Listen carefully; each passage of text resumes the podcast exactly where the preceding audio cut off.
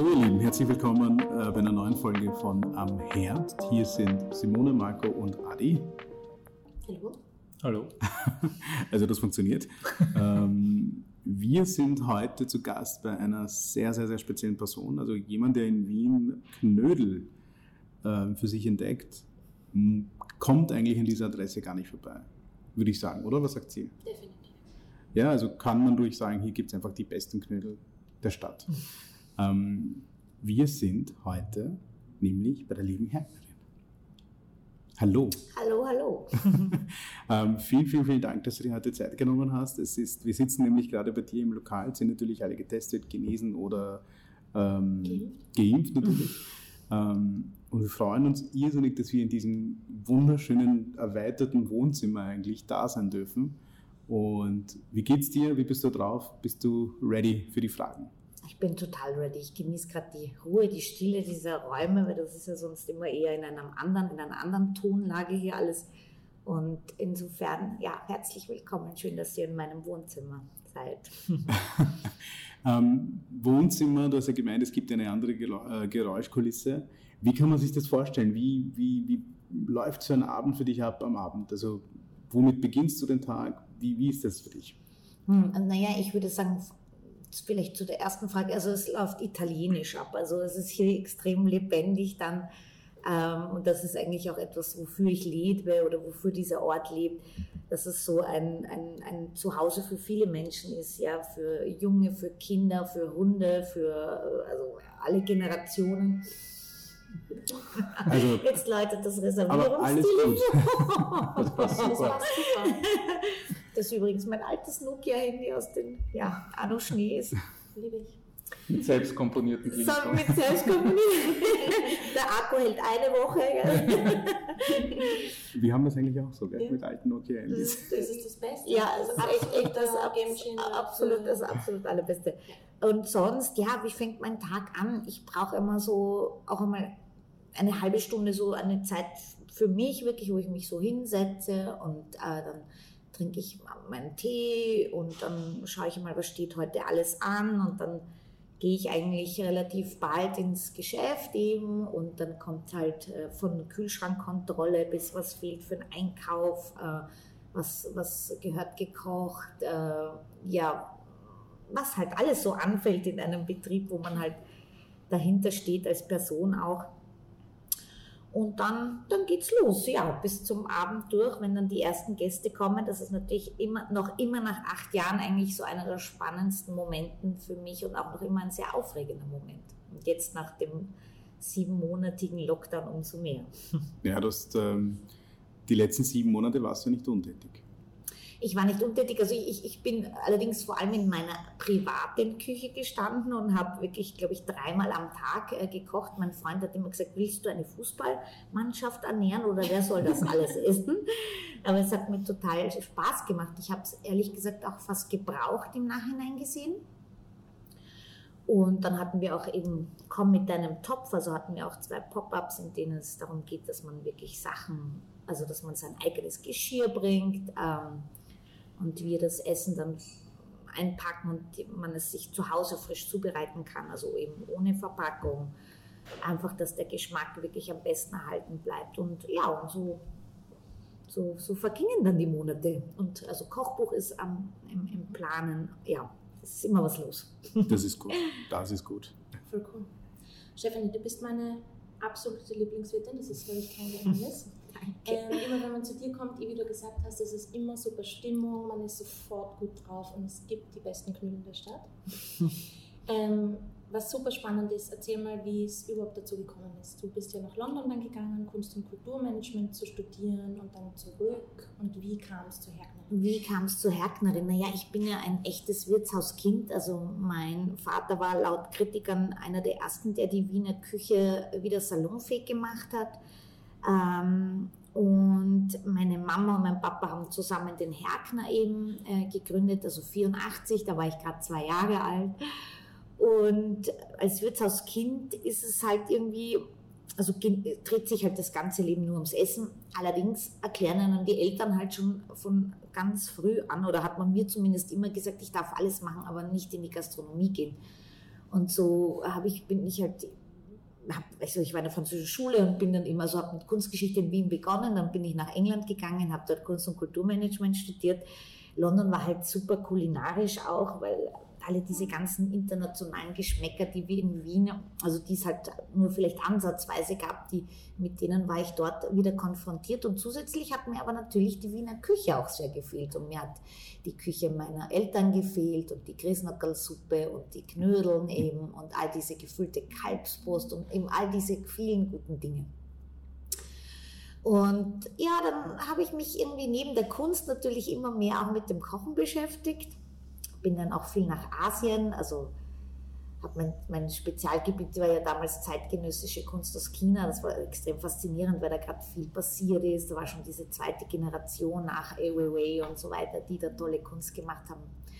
Sehr politisch auch. Ja, und dann bin ich nach Wien zurück und habe dann eigentlich mehr im Kunst- und Kulturbereich weitergearbeitet, hatte dann einen Job bei den Lomographen. Das mhm. war so ein extrem wirtschaftlicher Job ähm, und irgendwie bin ich halt im Office gesessen und nach so, nach einiger Zeit oder nach, nach eigentlich, glaube ich, fast zwei Jahren habe ich mir gedacht, so dieses so, also vor dem Computer zu sitzen, das ist irgendwie so 40 Stunden, das, das bin ich einfach irgendwie nicht. Das ist so, und mit der ganzen Welt zu telefonieren und zu kommunizieren, aber eben ohne direkt kommunizieren zu können. Also die Menschen, das fehlt mir. Und dann war halt da kurz vor meinem 30er, das ist halt so, also noch keine Midlife-Crisis, aber doch, doch, aber halt so der 30er steht an, ja. Und dann habe ich mir gedacht, irgendwas, das muss was anderes sein. Ich weiß nicht, ich bin ein bisschen unglücklich.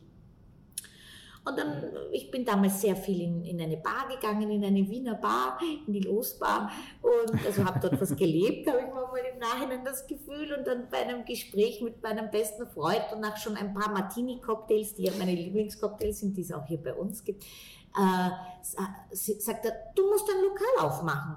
Und natürlich nach ein paar Drinks sagt man halt so, ja klar, ja, das ist es.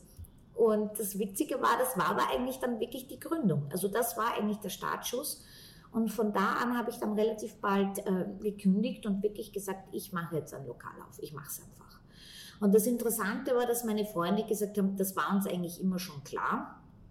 Wobei mir das wirklich überhaupt nicht klar war. Also mhm. das war wirklich so, wie wenn ich von schwarz auf weiß äh, ja. geschalten hätte. Und meine Mutter hat damals gesagt, es kommt überhaupt nicht in Frage und ich unterstütze dich auf gar keinen Fall. Gut, aber dazu muss man sagen, dass sie jetzt gerade in der Küche steht. ja, genau, das ist es eben natürlich. Ja, das, das, das war, glaube ich, der erste echte Streit mit meiner Mama und ich meine, sie hat, sie steht seit 45 Jahren in der Küche. Ja, meine Eltern haben auf Haubenniveau gekocht.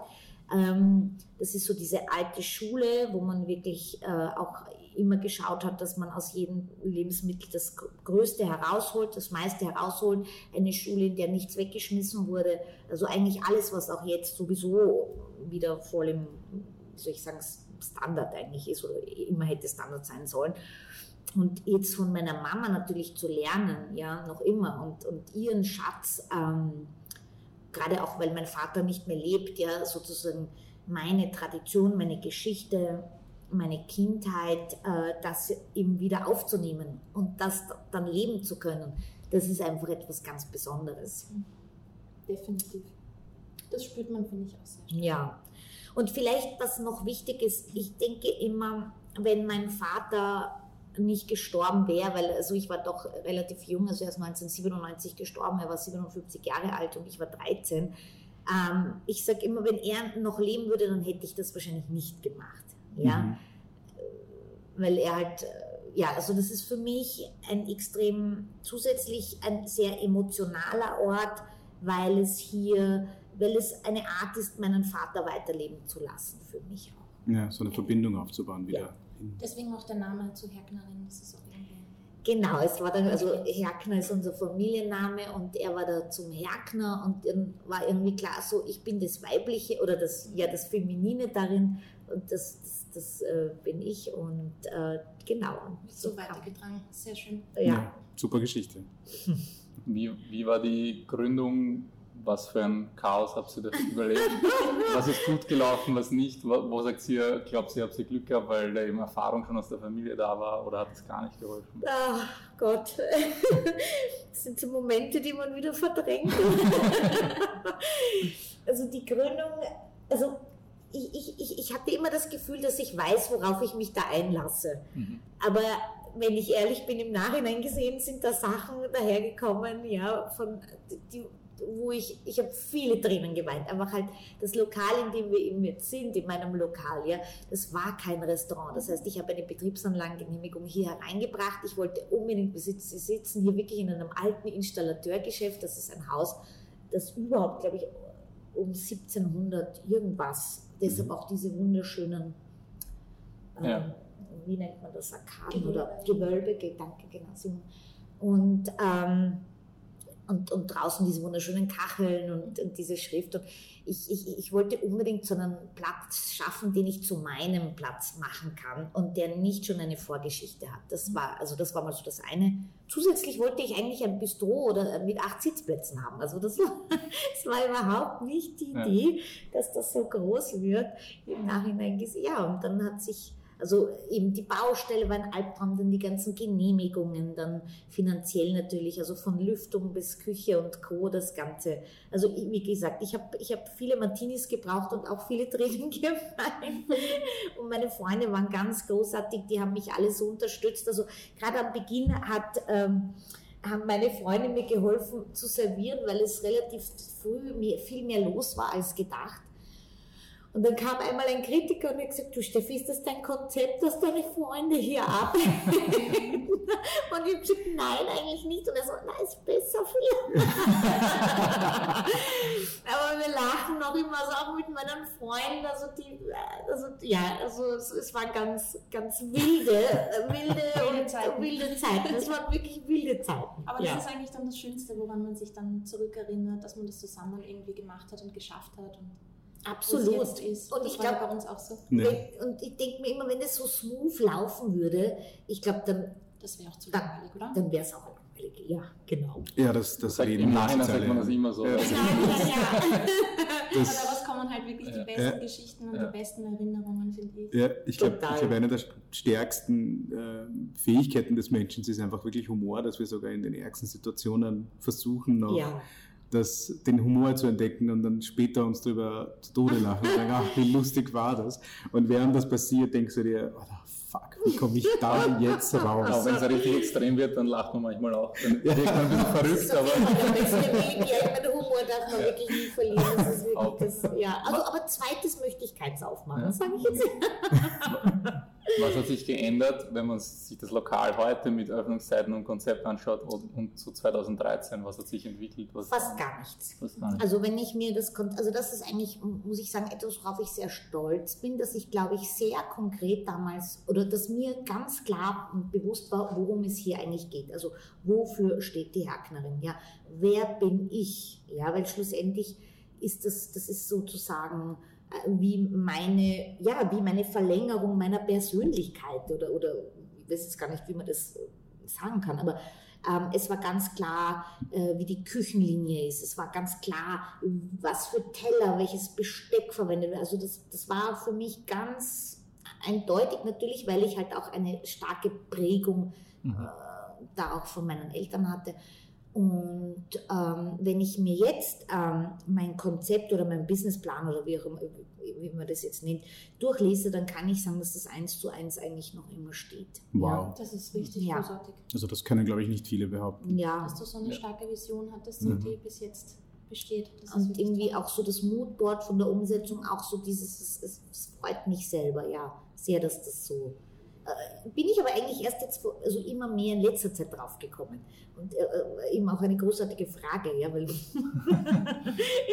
das ist so, hast ja. du da, das heißt, du hast auch keine Unterstützung gehabt, wie du hast keinen Architekten engagiert, also den Innenkonzept oder Nicht, was? Also ich, ich, muss ganz ehrlich sagen, ich hätte auch das Geld nicht dazu mhm. gehabt, aber es war auch, trotz all dem wäre mir klar gewesen, dass ich das so auf gar keinen Fall mhm. machen möchte, weil ich immer, ich finde das halt so, ich, also Persönlichkeit ist für mich etwas ganz Wichtiges, ja. Und es hat viele Jahre gedauert, dass ich mich getraut habe, ich selber sein zu mhm. können, mhm. zu meiner Person zu stehen. Und das würde ich sagen, ist vielleicht für einen Menschen oft noch immer, kämpfe ich da mhm. manchmal und sage, was ist mein Lebensweg? Wo, wo, und, aber zu sagen zu können, dass das immer stärker wird und auch ich immer authentischer werde und mein Leben so lebe oder mich traue zu leben, wie ich bin, das ist eigentlich dann das Schöne. Und mhm. wenn man das mit der Arbeit kombinieren kann, etwas ganz Besonderes. Ja. Würdest du sagen, dass dir die Zeit in London geholfen hat, um das so klar sehen zu können? Weil ich glaube, dass du sagst, dass du mal einfach mal von dem Leben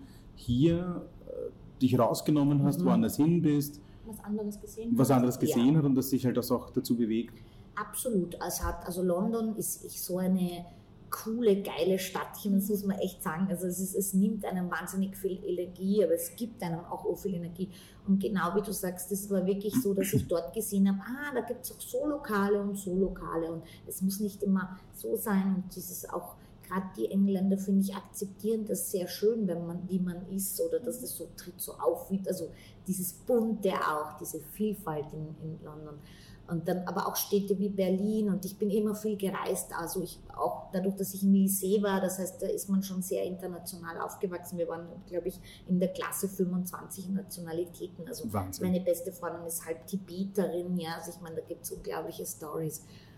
Und dann halt viel unterwegs zu sein und ich meine, so wie ihr, also das, das bereichert einen unglaublich und das ist auch ein großer Schatz. Ja. Weil, weil du gerade vorhin gesagt hast, dass es dir jetzt vor allem im Nachhinein sehr klar wird, dass das alles irgendwie einen Faden hat. Heißt das, dass es am Anfang für dich nicht so klar war und du einfach so gemacht hast und im Nachhinein denkst du dir, boah, das hat voll, das passt eigentlich. Weil man ja. muss sagen, man kommt hier rein und wenn man, wenn man dich sieht und man kommt von außen, das, das passt alles. Eine, als ob das jemand durchdesignt hätte bis den letzten Schritt. das Arge ist äh, wirklich genau wie du sagst, am Beginn, glaube ich, war mir das nicht so, weil du bist so im Tun und du bist nur wie diese Maus oder dieser Hamster in diesem Rahmen ja. und schaust immer nur, dass du dich von einem zum nächsten hiefst, weil du weißt, es muss jetzt das erledigt werden und das, weil sonst geht es nicht voran. Und, äh, und so hat es dann. Aber Intuition hat, äh, ist etwas, das ich glaube, ich auf die, die, die war da und jetzt beginne ich, sagen wir so, als langsam werdende, reifere Frau, kann ich die auch noch mehr spüren und, und, und damit auch vielleicht noch mehr spielen, als mhm. ich es vor, ja, jetzt doch fast, also acht, neun Jahren. Ich glaube, das ist ja. eine super wichtige Message, weil ich glaube, viele sind vor allem, wenn man mit etwas beginnt, voll überfordert mit diesem, du musst wissen, wie deine Vision ist und so weiter. Und ich glaube, in Realität wissen das viele so grob, man hat schon eine Idee, wohin es geht, aber so wirklich festmachen an bestimmten Dingen kann man es nicht. Und dass man auch ja. auf sich hört ja. und sich Total. Ich meine, was mir auch geholfen hat, war, äh, mir war klar zum Beispiel, wie meine Vision, also, das, also die war im Kopf, ich hatte aber doch Schwierigkeiten, sie aufs Papier zu bringen, mhm. weil ich bin nicht, ich bin schriftlich eine Katastrophe. Also ich war immer in der Schule schon mündlich eins, schriftlich fünf. Und was mir da geholfen hat, war auch wieder, nicht irgendeine Firma oder so, sondern mein bester Freund, der da unglaublich gut ist.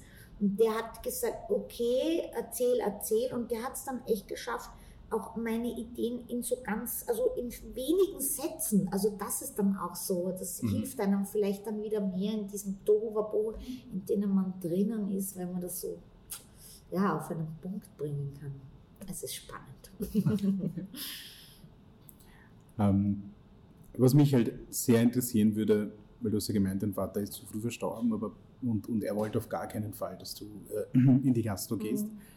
Gibt es aber trotzdem etwas, wo du sagst, hey, das habe ich für die Gastro von ihm gelernt und das, das würde ich sonst so nicht äh, wissen oder können? Ja, ich meine, das ist ganz, also mein Vater war wirklich obsessed mit Essen. Also ja. das war schon fast eine Obsession, ja, muss ich wirklich sagen. Und ähm, Geschmäcker oder Geschmack, ähm, Kosten, immer probieren, nicht abgeneigt neuen Dingen zu sein mhm. und dann trotzdem äh, das, was man vielleicht das Traditionelle aus deinem eigenen Umfeld, aus deiner Küche dann wieder umzusetzen. Also so diese Verbindung. Ich glaube, das ist das, was ich von meinem Vater wahrscheinlich am allermeisten übernommen habe. Und auch immer dieses, die beste Qualität. Also bei meinem Vater Äh, der Michael Horowitz, der auch das Kochbuch meines Vaters damals herausgebracht hat und viele Jahre, also gerade für, für, für viele Bücher auch geschrieben hat, der war Stammgast bei meinem Papa. Und der sagt immer, also was ich bei deinem Vater an Geld liegen habe lassen, das, das, kann man sich gar nicht vorstellen, aber es war jeder Groschen und Schilling wert. Und das war wirklich bei meinem Vater, wenn ich jetzt so die Preise anschaue, denke ich mir so, bist du narrisch, also das sind schon gesalzene Preise gewesen, aber mein Vater hat schon damals gab es zum Beispiel, wenn es Enten gab, die Enten von einer Gräfin, die ein ganz ein wildes kleines äh, Schloss an der Grenze da zur Tschechei hatte. Und die hatte eine riesen Dogge und, und die äh, sind da herum, also es war so ein bisschen so ein wilderes Schloss. Und also es war so, ich meine, das waren die Luxus-Enten par excellence, also weißt du so, oder damals schon nur das Fleisch von dort. Und, und ich, meine, ich kann mich erinnern, ich war halt als Sechsjährige bei Bulbocuse essen, ja, oder habe halt äh, in Spanien, wir waren viel in Nordspanien bei Candido, das war auch einer der ganz großen Köche, da war ich auch als kleiner und mein Vater hat mir schon Chorizo zu essen gegeben. Ich glaube, da hätte der andere gesagt, da bist du verrückt. Ich meine, das Kind kann doch nicht Chorizo essen. Also das hat halt ganz früh begonnen. Und ich habe einfach, es gibt eigentlich fast nichts, dass ich, also ich, Vorschenken muss ich nicht haben und Schlangenring, so Zeugs auch nicht, ja. Aber ich esse, also mir schmeckt fast alles und ich glaube, es liegt auch daran, dass ich habe immer meinem Papa zugeschaut, wie der gegessen hat und der hatte dann so ein glückliches Gesicht ja, und hat es halt mit so einer Imbrunst gemacht, dass ich mir gedacht habe, na, wenn der so happy ist, ich meine, es kann nur gut sein. Ja, also, weißt du, weil es gibt ja doch so viele, die sagen, ja. nein, das essen sie nicht und das essen sie nicht und, und äh, ja. Aber eben, also auf der einen Seite dieses wirklich alles probieren und, und wirklich von den feinsten, also wirklich ganz tolle und coole Sachen und dann aber auch wieder so dieses gute, einfache. Ja? Mhm. Also meine Mama wiederum ist ja aus Slowenien von einem Bauernhof und zum Beispiel gefüllte Paprika, die gibt es dann, wenn wir Paprika von uns zu Hause haben oder mit äh, teilweise auch Tomatensauce, die wir selber einkochen. Und das ist noch immer etwas, das auch bei mir gibt es halt dann vielleicht nur zwei Wochen im Jahr gefüllte Paprika. Aber das macht es halt einfach aus. Ja. Und dafür dann das Beste. Und dafür dann das, genau. genau ja. Das ist eh ein super Stichwort. Du hast ja jetzt nach der Pandemie eine Biozertifizierung ja, gemacht. Ja, genau. Also wir sind noch im Prozess, weil der Papierkram sehr hoch ist. Ein absoluter Wahnsinn. Bei, welcher, bei welchem Institut seid ihr da? Äh, ah, irgendwas mit Austria äh, etwas kleiner. Okay. Ah, ja, danke. Genau. Ich habe, das waren jetzt mehrere, deshalb war ich mir jetzt gar nicht mehr ganz sicher. Ähm, und ich werde da auch unterstützt. Also es wird schon auch gefördert, aber es ist in Wahrheit unglaublich, dass das so ein Prozedere ist. Mhm. Also es müsste ja eigentlich alles andersrum sein. Es müsste ja eigentlich für alle, die nicht Bio sind, dann wie, oder ich weiß es nicht. Oder also, ähm, ich, also wie gesagt, die besten Lebensmittel, das war eh, also ist klar, das ist das, woher ich komme. Ich weiß, wie Sachen wachsen. Wir haben auch eigene Kartoffeln zum Beispiel zu Hause und so weiter. Aber äh, den Schritt zu gehen, zu sagen, also nicht nur regional, weil bei mir gab es nie irgendetwas das zu weit her war, also auch von der Küche her natürlich nicht. Ja, das kann, kann man ja auch jetzt nicht vergleichen. Aber zu sagen, es ist jetzt wirklich alles Bio, das hat ja auch gedauert, dass ich mich das traue, weil die Leute lange Zeit wegen jedem Euro herumgetan haben. Ja, wenn man aufsperrt, glaube ich, ist man oft viel zu billig, weil man sich nicht traut, ja, etwas zu Fall. verlangen und weil man sich auch noch nicht traut zu sagen, dafür kann ich einstehen oder das, das bin ich und ich glaube, das ist ein großer Fehler. Und mit der Zeit dann habe ich gelernt, okay, was ist eigentlich das Allerwichtigste? Das Wichtigste ist das, das Lebensmittel per se. Ähm, und jetzt seit Corona sind die Menschen einfach oder meine Gäste auch bereit, das zu bezahlen. Und das mhm. freut mich irrsinnig. Und es hat auch wirklich, wie soll ich sagen, das hat jetzt noch einmal eine ganz andere Energie das Thema Pricing ist immer so spannend, weil man ja. selbst gibt ja für Essen Geld aus und man selbst würde ja für ein Menü eine gewisse Summe ausgeben. Aber wenn man selber in der Position ist, das Geld wieder zu verlangen, überlegt man zweimal, eh, soll ich das machen? Total. Ich weiß nicht. Na, ist zu teuer, nicht zu billig und keine Ahnung. Also das ist, das ist, glaube ich, eines der kompliziertesten Themen für Leute, die ganz neu in diesem Bereich starten. Mhm. Und dabei es ist doch logisch, wenn ich mit den besten Zutaten anfange zu arbeiten, dann nehme ich einfach das, was ich als gerechtfertigt sehe. Klar muss eine Kalkulation dahinter sein, aber man muss einfach sagen, womit rechtfertige ich es. Und die Erfahrung, die wir zum Beispiel machen, ist, natürlich ist Pricing sehr wichtig, aber es ist viel wichtiger, eine Atmosphäre zu schaffen für den Gast, äh, dem Gast ein Erlebnis zu bieten, für den Gast einfach die bestmöglichen Zutaten zu verarbeiten. Und dann ist das Pricing vielleicht nicht mehr am Podest ganz oben, sondern vielleicht auf Rang 3 oder auf Rang 4 eventuell, weil einfach andere Dinge viel wichtiger werden. Ich glaube generell, dass wir also so mein Learning von Corona ist sowieso nur mehr weniger als mehr. Ja. Ja. Also es gab einfach natürlich über diese acht Jahre war immer mehr, mehr, mehr und mehr los und ich habe schon teilweise nicht mehr Nein sagen können und ich war, muss ganz ehrlich sagen, nein, ein Burnout eigentlich ja, ja. im Nachhinein gesehen. Und jetzt denke ich mir so, ich möchte gar nicht mehr, dass das wieder in die, ich möchte lieber, dass es dann sind es weniger Tische und ich muss mehr Nein sagen, aber dann hat es die Qualität, und ich finde, Lebensmittel müssten eigentlich noch teurer sein. Mhm. Und es müsste eigentlich die Gastronomie, müsste, das müsste alles teurer sein, weil dann hat man auch mehr Möglichkeiten, bessere Löhne zu bezahlen. Ich meine, das schließt alles den Kreis ja. Ja. Und, und ich sehe so viele Leute, die geben für teure Autos und für teure Anziehsachen so viel Geld aus. Und beim Essen wird so herumgeknausert und dann wundern sich alle, ähm, keine Ahnung, wenn die Meere ausgefischt sind und, und, und, und wie die Tiere behandelt werden. Ich meine, das ist alles verrückt. Also es würde eigentlich uns allen gut tun, von allem weniger und dafür in der besten Qualität zu haben.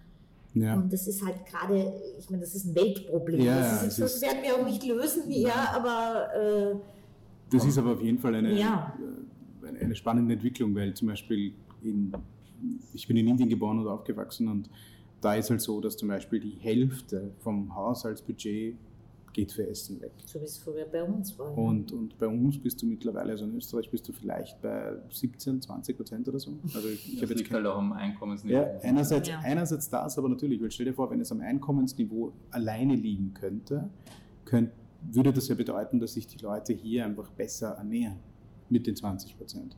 Was aber nicht der Fall ist. Die Leute Ja. im, im Schnitt ernährst du dich halt doch ein bisschen schlechter, weil du kaufst halt viel mehr, Komfort kommt einfach viel mehr Ja, zur Geltung. ja. Also du kaufst halt mehr Processed Food. Also bei uns gab es halt in meiner Kindheit zumindest Processed Foods, habe ich erst hier gesehen, so de facto, weil es gab es einfach so in der Form ja, nicht. nein, total. Das hat was mit dem Lebensstil aber auch zu tun. Also das sind ja viele Sachen, die zusammenspielen, die es dann einfach dazu führt, dass du dann am Ende billiger einkaufst. Und Das hat auch viel mit, mit Wissen zu tun. Viele Leute wissen es auch einmal nicht besser. Ja. Ja, ich glaube auch dieses, also zum Beispiel, ich kann mich auch erinnern, wie ich aufgesperrt habe, habe ich, ich habe eine sehr kleine Karte und das war auch etwas, das angeeckt hat ganz am Beginn, ja, wo die Leute gesagt haben, was, wieso gibt es da nur drei oder vier Hauptspeisen? Und jetzt ist, merke ich auch, dass das überhaupt kein Thema mehr bei den Gästen ist, sondern dass das immer mehr, aber das war wirklich am Beginn ein Problem.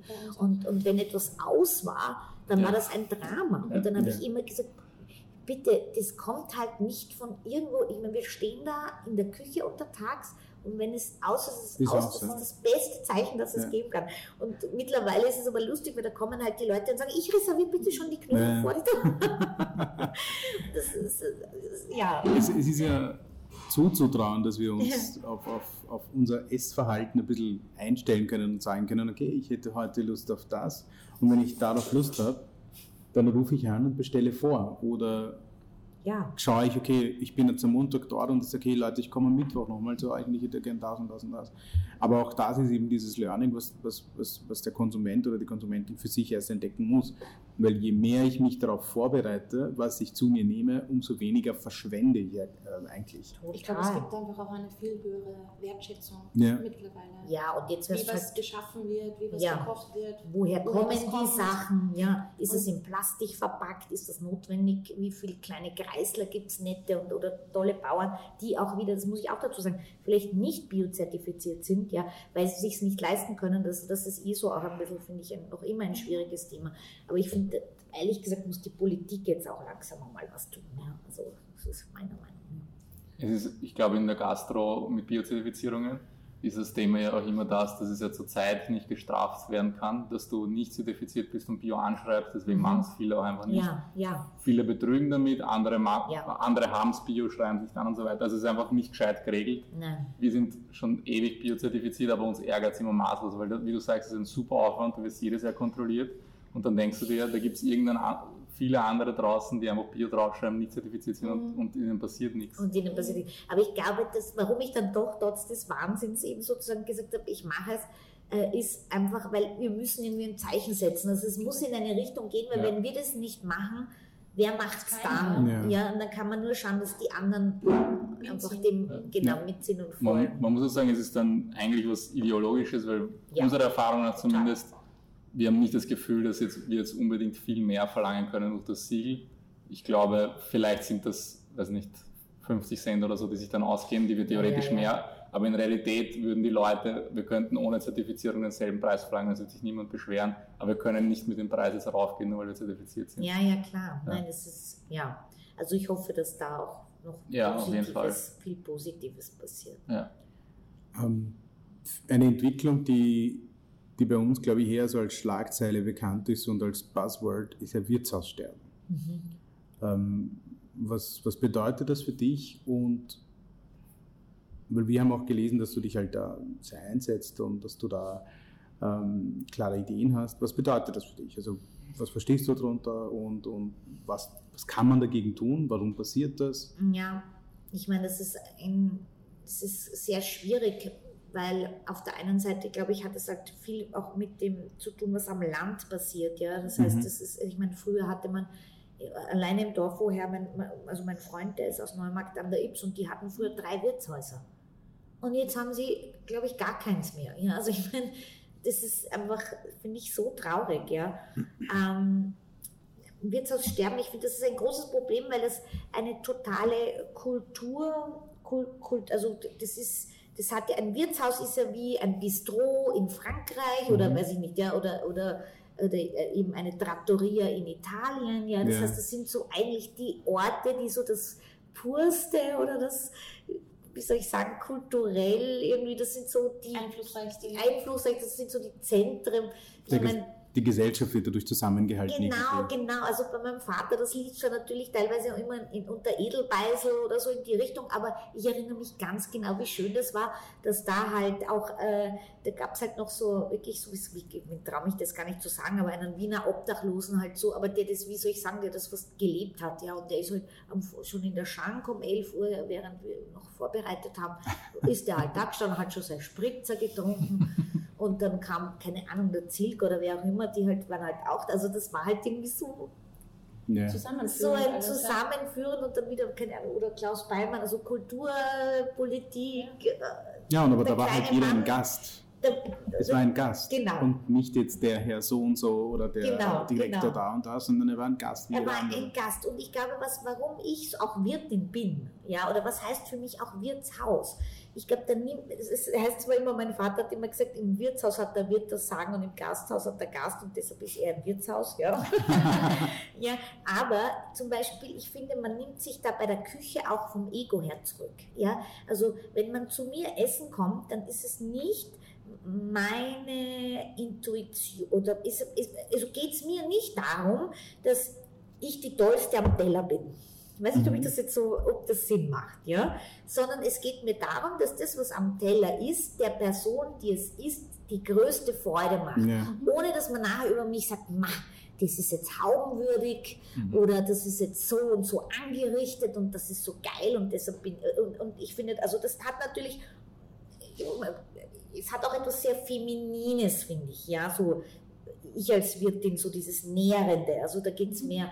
Und ich habe das Gefühl, Wirtshäuser, das waren auch so Orte, in denen sich die Menschen geborgen haben, fühlen können, da konnten sie hingehen. Ich habe auch immer gesagt, zu mir kann jeder auch alleine kommen. Der hat vielleicht Gusto gerade Suppe oder er merkt, das geht ihm nicht so gut, der möchte eine Christnockelsuppe halt, weil ich immer, wir haben immer eine ganz eine tolle Rindsuppe. Ja.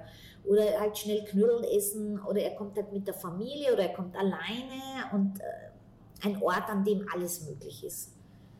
Und ich, Für jemanden ja. kochen ist ja wirklich so die schönste Art der Fürsorge und ja. Liebe. Und ja. das merkt man, finde ich, auch an speziellen Orten wie bei deinem auch. Wenn man isst, das fühlt man dann einfach mit Ja. Das und, ist wirklich so.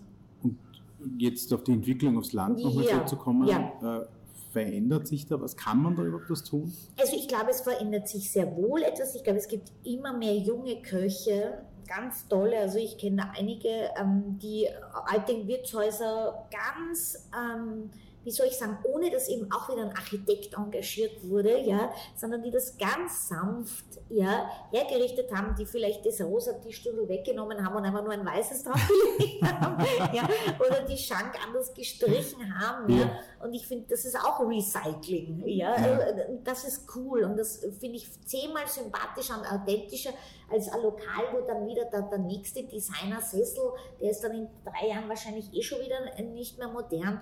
Oder das, also so Sachen. Man merkt auf jeden Fall, dass sich was tut Ja. und dass viele Ja. jetzt was Neues starten und ich merke auch speziell in unserem Umkreis, die Leute wollen wieder super gerne in Wirtshäuser gehen und wollen speziell dieses traditionelle, urige, weil es einem auch irgendwie ein Gefühl von zu Hause gibt. Ja, und ich denke mir, wir, wir haben jetzt die letzten Jahre in einer Welt gelebt, die so viel schneller und mehr und da, da, da. Und jetzt Corona hat uns alle mal gezeigt, puh, das ist auch Wahnsinn. Es ist mal gut, dass der Speed jetzt ein bisschen draußen ist. Ja, was heißt das? Wie spüre ich mich überhaupt einmal? Wer bin ich eigentlich? Und manche hat es natürlich ziemlich äh, den Boden unter die Füßen weggezogen, Mhm. ja, weil das einmal zu merken, äh, wer bin ich, was bin ich, was ist da in meinem Leben los?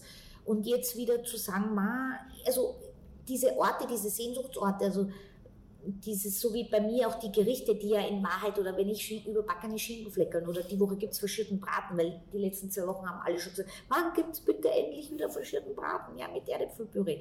Ja, und das ist so, das sind ja auch Kindheitserinnerungen. Ja, Voll. Wohlfühlerlebnisse. Wo, ja, und, und ja.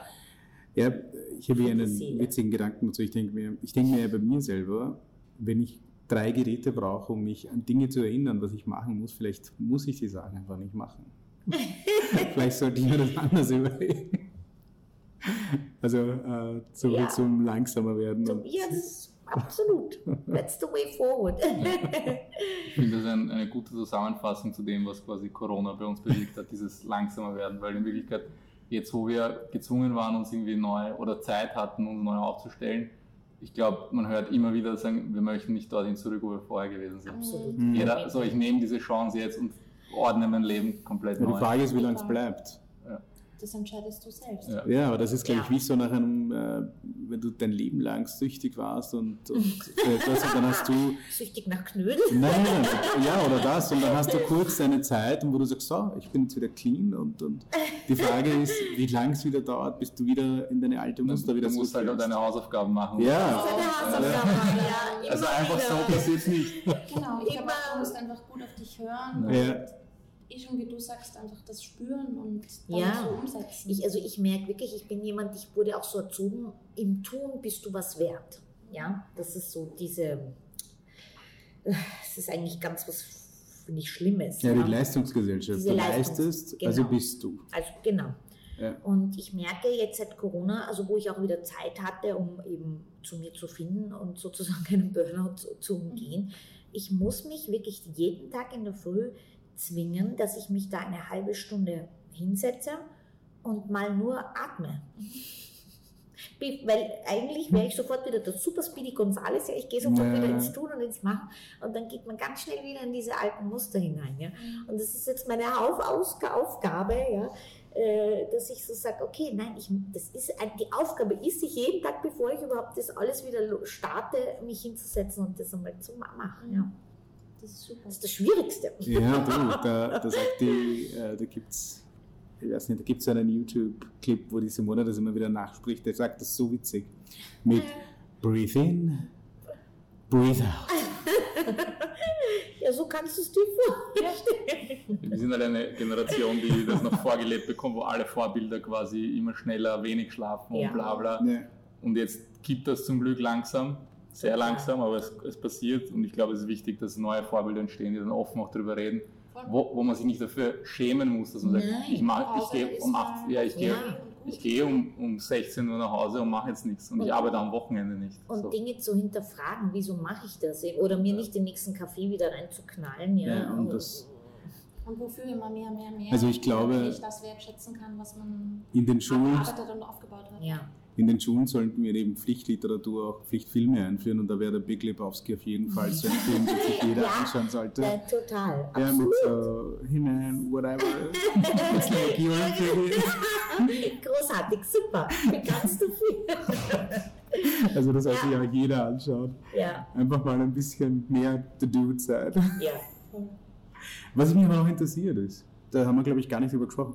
Wie ist denn dazu gekommen, dass deine Mom jetzt tatsächlich in der Küche ist? Weil meine, nein, sie ist nicht mehr. Also sie, sie ist heute aus Slowenien eben gekommen, vom, also von unserem Bauernhof. Und meine Tante, die arbeitet in Wien und die pendelt ja. jede Woche und hat uns jetzt eben Erde von ein paar Sachen und Salat aus dem Garten gebracht für ja. heute Abend. Und sie ist jetzt nicht mehr in der Küche. Also nein, aber wie kam es dazu, dass sie gesagt hat von nein, von du nein. sollst es nicht machen zu? Ah, okay. ja, das war mir dann doch ein Hilferuf. Ja, so, oh Gott, Mama, ich gehe unter.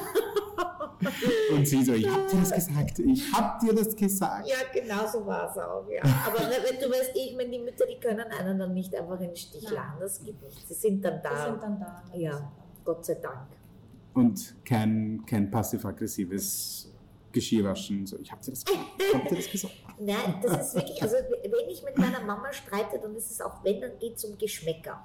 Also da, da geht es dann darum, ob jetzt die Suppe so schmeckt oder nicht. Und ich sagte, das, das Papa hat aber so, also so geht es. Das habe ich ja ja, ja, ja. Das, Habt ihr noch alle alten Rezepthefte ähm, von deinem Dad? Ja, das liegt, das gibt's eben, das ist alles auf Papierl hingefetzt und das ist eben ein Grund, also Motto Kochbuch auch, weil ich habe mich ja die letzten acht Jahre gewindet und gewehrt und immer gesagt, ich möchte das nicht machen.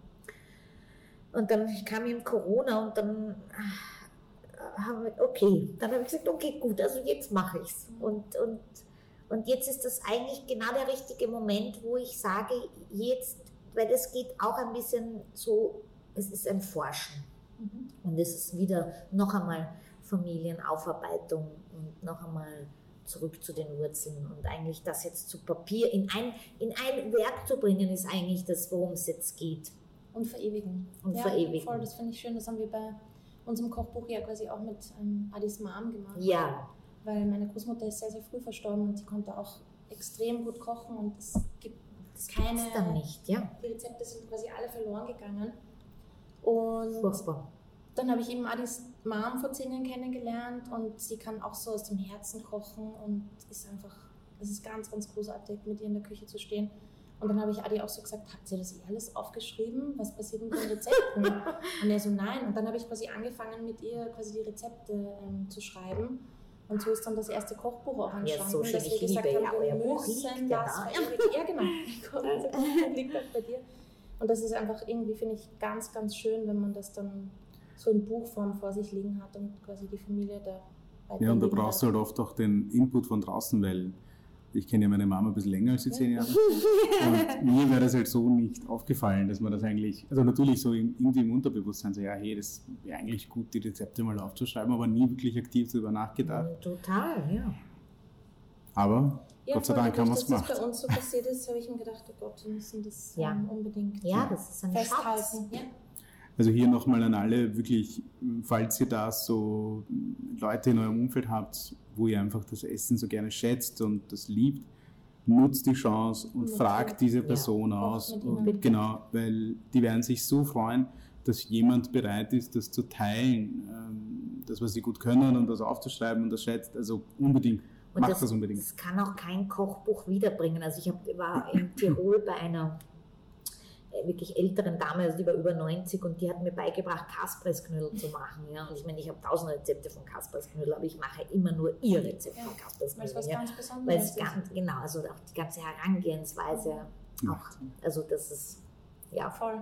Mir geht das auch immer so. Das ist dann so was Besonderes. Solche Rezepte. Genau. Weil sie ja immer auch eine Geschichte und eine Seele haben, diese ja. Rezepte. Das finde ich ist wirklich schön. Magisch. Ich habe noch eine ganz andere Frage. Hast, ich habe gesehen, du hast beim Projekt Dorf braucht Wirt mitgemacht. Ich weiß nicht, ja. ob du darüber reden willst. Ja, das war so, das, das ist so lustig. Das war ja, also ich, ich durfte ja die letzten Jahre viele, soll ich sagen, TV-Dinge machen und das macht mir total viel Spaß und mein großes Ziel ist noch immer, eine coole Kochsendung zu haben. Mhm. Das eine lustige, gemeinsam. das war wir gemeinsam, ja. Gemeinsam. Und äh, das war eigentlich, wie ich ausgesperrt habe, so die erste Sache, die, die, da, die an mich herangestoßen sind. Und es war, es war sehr schwierig, ähm, weil einfach diese Wirtin, mit der ich auch damals zusammengearbeitet habe, die, die war total, wie soll ich sagen, auf, äh, die war sehr, sehr hart und sehr mhm. streng. Und, und da ging es eher um dieses Wirtshaussterben. Das war auch eigentlich einer der Gründe, warum ich da mitgemacht habe. Mhm. Aber ja, ist es, ich weiß nicht, ob du das beantworten willst oder kannst, ist es, wie viel ist da gestellt, was ist da echt? Wie funktioniert das? Wie funktioniert so ein Dreh? Puh, ich meine, ich bin, es ist schwer jetzt so, also da war teils, teils würde ich sagen, ja, mhm. weil es ist, ich, ich kann nicht sowas auswendig lernen und dann das, mhm. also ich bin jemand, du machst dann. ich mache einfach. Mhm. Aber natürlich wollten die halt so gewisse Sachen haben. Ja, so macht's einmal ein Feuer irgendwie. Macht's, ja, ja, ja, ja, genau, genau, genau, ja. Und es war so, das war so im Nachhinein gesehen äh, mit meinen Freunden, wir, wir, wir haben es uns sogar letztes Mal wieder angeschaut, wir haben so gelacht. Ja. Also man muss auch über sich lachen können. Ja. Nein, aber ich muss ganz ehrlich sagen, das, also das war so der erste Schritt in, in, in überhaupt vor der Kamera mhm. und ich habe, also wie gesagt, ich habe mit der BBC, mit dem Rick Stein gedreht und also jetzt wirklich schon viele Sachen gemacht. Mit der Rachel Kuh habe ich eine mhm. gemacht. Also ich denke mir immer, man muss so anfangen, ja? ja. Und das waren natürlich so die ersten holprigen Anfänge, aber ohne die wäre ich jetzt auch nicht da, wo ja. ich wäre. Oder jetzt, jetzt würde ich sagen, okay, die Kamera geht an und ich, ich liebe es und es macht mir so viel Spaß und, und und ja. Ich bin am Anfang, ich fand es am Anfang immer voll schwierig. Also ich fand vor der Kamera, wenn wir jetzt so reden oder mich oder ich muss eine Präsentation halten oder sowas, ich finde, es ist es viel schwieriger, wenn die Kamera nochmal läuft. Ich habe ja. keine Ahnung warum. Es ist so, als ob irgendein ja. das Raumzeitkontinuum verändert ist. Das Gefühl, es wird besser und ich glaube, man muss einfach man selber sein. Man muss es echt, ich meine, das klingt so blöd und wahrscheinlich die ganzen Schauspieler, die werden das tausendmal besser wissen, wie es wirklich läuft oder wie man das macht. Aber ich glaube, wenn man einfach, einfach so tun, wie wenn die nicht da wäre und einfach man selber sein, ist, glaube ich, aber eh immer das Beste. Bei mir ist halt so, bei mir schaltet sich automatisch eine Moderatorenstimme an. Ich, eine, ich kann das nicht steuern. Aber du hast doch eine sehr schöne Stimme. Also das ist natürlich, ja, ich, ja, ich wollte gerade sagen, ja. Ich kann das nämlich nicht steuern, sobald eine Kamera läuft, kommt sofort sein... Du bist geboren. Das, das merkt man wirklich bei allen Materialien, die wir machen. ich beneide dich extrem um Rick Stein. Ja. ich auch, weil wie ich in London gelebt habe, habe ich also Beef Stroganoff und viele andere Rezepte ja. und wie, das, wie die angerufen haben und also überhaupt das großartigste Kamerateam. Also wie gesagt, ich durfte ja schon mit mehreren drin und verschiedenen drin und die, das waren alles so, die waren alle so über 50 und das war das gemütlichste und coolste und lustigste Team, also mit denen, also das war ein Stein hat halt auch so eine Ruhe. Ja, es ja. strahlt, es strahlt wirklich so eine Ruhe aus. Also er hat so eine Oberausstrahlung und den möchtest du einfach nur umarmen. Ja, ja. Und das Lustige auch aus der Sendung ist eigentlich, dass ich bin ja bekannt für mein Sama, also nicht mhm. nur für mhm. Knödel, sondern auch für die serbische Krautroulade. Die, ich, Haus, die, die ich, ich arbeite sogar dran, Super. ehrlich gesagt. Also das sind schon so Dinge, die mich sehr beschäftigen. Voll. Da freue ich mich schon drauf. Und braucht Zeit noch, aber irgendwann einmal wird es kommen, ja. Und, ähm, und äh, na, was wollte ich jetzt eigentlich sagen? Ja, genau. Und dann wurde das wirklich weltweit ausgestrahlt. Und dann jetzt kommen halt Touristen aus der ganzen Welt statt Schnitzel Sama essen. Ja. Das finde ich halt einfach cool. Das ist schön. ja. Ähm, ich würde sagen, wir gehen jetzt mal zu unseren äh, Roundup-Questions. Das sind so standardisierte, Ui, streng okay, wissenschaftliche dann, Fragen. Muss ich gleich schlucken. Ja, unbedingt, unbedingt. Wir haben ja kurz deinen Arbeitstag schon angerissen. Mhm. Ähm, was uns da interessieren wird, wären, ob du da so eine besondere äh, Tradition hast, wo du sagst, hey, das brauchst du jeden Tag. Oder irgendein spezielles Hobby, wo, was du täglich oder regelmäßig ausübst, um einen gewissen Ausgleich zu bekommen. Oder irgendwas Sonderbares drunter. ja, äh, mh, hm, gute Frage.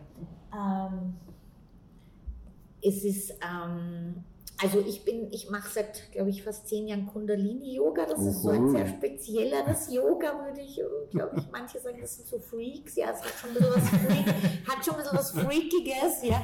Ich bin auch ausgebildete Kundalini-Yoga-Lehrerin. Das habe ich vor zwei oder drei Jahren abgeschlossen. Das ist der Notfallplan, oder? Das ist der Notfallplan. Knödel und Yoga.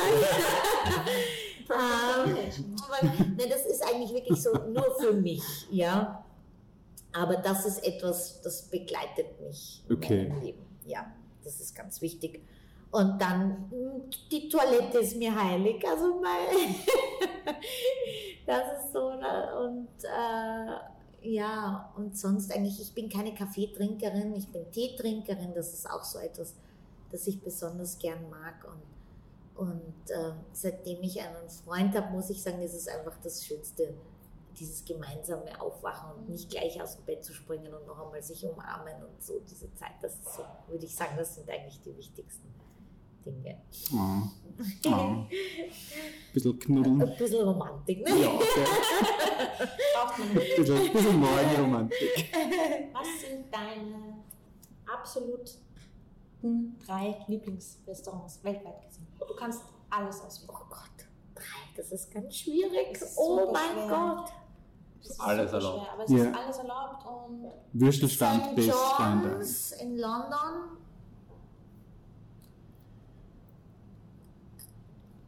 Ähm, in Rom eine junge Köchin, die so cool ist, Santo Palato. Und in New York die Oyster Bar. Da ist jetzt nichts Wienerisches dabei. Das ist voll in Ordnung. Das kannst du Voll, sagen. voll in Ordnung. Aber ja, das sind, also ich weiß, ja, nein, sind einfach es, es gibt so viele Sachen. Da, da könnte ich jetzt, weil wenn ich verreise, geht es immer nur schon darum, wo gehe ich hin essen. Ja. Ja, Ja. Die, Eine die, Simone, die Simone hat auch immer so Google Maps schon vorselektiert. Ja. Endlose Listen. Klein und alles Mögliche. Alles wird Ich recherchiert. bin gar nicht organisiert. Ich bin ja ganz schlimm. Ich habe bei meinem Auslandssemester habe ich mir nicht einmal ein, eine Wohnung vorher organisiert. Ich habe gedacht, das, ich habe in meinem Leben davor noch nie eine Wohnung gesucht. Und ich habe einfach davor eine Woche Urlaub gemacht und dann so, so letzten zwei Tage verwende ich dann, um die Wohnung zu suchen. So, wie schwer kann das sein? Ja, ja, und dann musste ich halt in richtig dreckigen Hostels über, übernachten, bis ich meine Wohnung gefunden habe für einen Monat. Herrlich. War ein wichtiges Learning. Ja. Geil. Ähm, wer ist die erfolgreichste Person, die du kennst? Was, wie auch immer du Erfolg bezeichnest. Das ist jetzt eine coole Frage. Wer ist die erfolgreichste Person, die ich kenne? Ich muss gestehen, ich habe wirklich viele liebe Freunde, die ganz gut unterwegs sind. Ähm, Aber ehrlich gesagt, denke ich mir dann, meine Mama. Ich meine, weil es ist erfolgreich. Was ist erfolgreich? Ich meine, Ja. jetzt in den Medien und da und dort. Nein, ich, also, ich meine, meine Mama war auch Wirtin und hat mich auf die Welt gebracht und äh, ja, ja, einen Haushalt geführt und meine Mama. Tiny Hearts. Ähm, stell dir vor, du könntest äh, am Stephansplatz eine Werbung buchen. Also, das ist eine, so ein Riesenbaugerüst und du könntest die komplette Fläche äh, mit einer Werbung ähm, zustellen. Mhm. Was wäre das? Das wäre for free. Also Das wäre for free. gratis. Na, ich denke mir äh, wirklich sowas wie weniger ist mehr und überlegt, was ihr kauft. Und jetzt habe ich gestern Seaspiracy gesehen und dann, ich meine, mir sind die Tränen gekommen und ich, und bei Gott, ich habe auch also Sushi im, gerne gegessen und ich liebe gutes Sushi, aber so, äh, weiß ich nicht, so, dass man irgendwie ein bisschen bewusster wird, auch was es heißt, mit einem riesen SUV durch die Stadt zu fahren oder ich weiß es nicht, so Sachen. Ich, ich, ich, ich ich möchte, ich bin kein Moralapostel, ja, oder ähm, aber ich möchte jetzt mich nicht dahinstellen wie jemand, der äh, nur, also eben, ich esse auch Fleisch, ja, also, aber so, dass man einfach bewusster wird mit diesen Dingen, mit dem, was das heißt, was heißt das, wenn ich das Wasser ewig rennen lasse, keine Ahnung, schon nur beim Zähneputzen oder, ja. Ja, es ist so kleiner, ein kleiner Beitrag reicht Ja. schon mal. Aber ein, es, Weniger ja, ist mehr. Ja, so. ich glaube, eine, die Tafel könnte cool ausschauen. So eine richtig fetten Schrift auf schwarzem Hintergrund in weißen Buchstaben. Weniger ist mehr. Ja. Und ein dicker weißer Punkt. ja, Kann ich mir sehr gut vorstellen. ja. Stell dir vor, du hast ähm, ein Restaurant eingerichtet, alles ist fertig, morgen ist Eröffnung. Du hast noch 500 Euro. Was würdet ihr machen? Was Blumen, ich beste kauf Investition? Blumen. 500 Euro Blumen. Endlich mal eine neue Antwort. Ich kaufe duftende Rosen, so wie die hier, die so schön sind und, und ja, sowas. Jetzt ja. mal als Laie gefragt, wie viele Blumen sind das immer für 500 Euro? Weiß ich nicht, ich habe nie für 500 Euro Blumen. aber Kennen sich schon einige aus. ja, aber also irgend sowas, ja, irgend sowas Schönes. Ja, aber Blumen machen echt frische Blumen machen echt einen Ja. Ähm, welche Frage wirst du nie gefragt, die du dir wünschen würdest, dass man sie dich fragt? Das ist die letzte Frage. Oh Gott. Was ist die Farbe deiner Unterhose? ich so ein Blödsinn. Oder welche BH-Größe hast du? Dann muss ich gerade auf das Plakat dahinter am Stab Und das würdest du dir wünschen, dass man dich öfter das fragen würde. ja. Dann fragen wir es jetzt nicht. Ja, machen wir das nicht. ähm, zum Schluss noch, ähm, das ist relativ neu, Mhm. ähm, weil ich finde, welche Musik eine Person hört, verratet halt sehr viel über die Person. Mhm. Magst du uns zwei deiner absoluten Lieblingssongs nennen? Die geben wir dann in unsere äh, Playlist. Ja, und dann fange ich aber fast mit was Klassischem an. Also ich, ich, ich liebe wirklich alle Arten von Musik, aber ich liebe klassische Musik sehr, weil mich das immer sehr berührt. Und dann ist das das Klarinettkonzert von Mozart. Ähm, Wird auf Spotify sicher zu finden sein. Ja, ja, ja, ja, aber das ist das, das. Klarinettenkonzert von. Und Ich bin Vivaldi-Fan. Du bist das. Und dann äh, More Than This. More Than This. Von wem ist das? Äh, jetzt fällt mir der Name nicht ein. Können wir dann nachschauen. Aber ich finde eh Wir ganz bekannte Nummer. Auf einmal ist es eine Euro-Techno-Dance. Nein. Schreibe Ja, das ist auch ein, ein, ein, ein Klassiker, auch im Soundtrack von Lost in Translation. Ah, Murray, den dann-. Bester deswegen. Film. Ja, Dann- einer meiner absoluten Meiner auch. Lieblingsfilme. Ja. das. Ja, also Lost in Translation und The Big Lebowski. Zwei wichtige Filmtipps von, von der heutigen Sendung, falls äh, jemand mitgeschrieben hat. ja, in diesem Sinne, vielen lieben Dank, dass wir da sein durften. Ich Das war großartig. Ja. Vielen, vielen Dank für die Einblicke. War uns ein Volksfest. Und Oh. mir erst. Und äh, ja, und falls ihr das auch so toll fandet, dann würden wir uns freuen, dass ihr uns äh, eine Bewertung hinterlässt und einfach mal allgemein Feedback, wie es euch gefällt, was wir besser machen sollen, wenn wir unbedingt noch als Gast brauchen.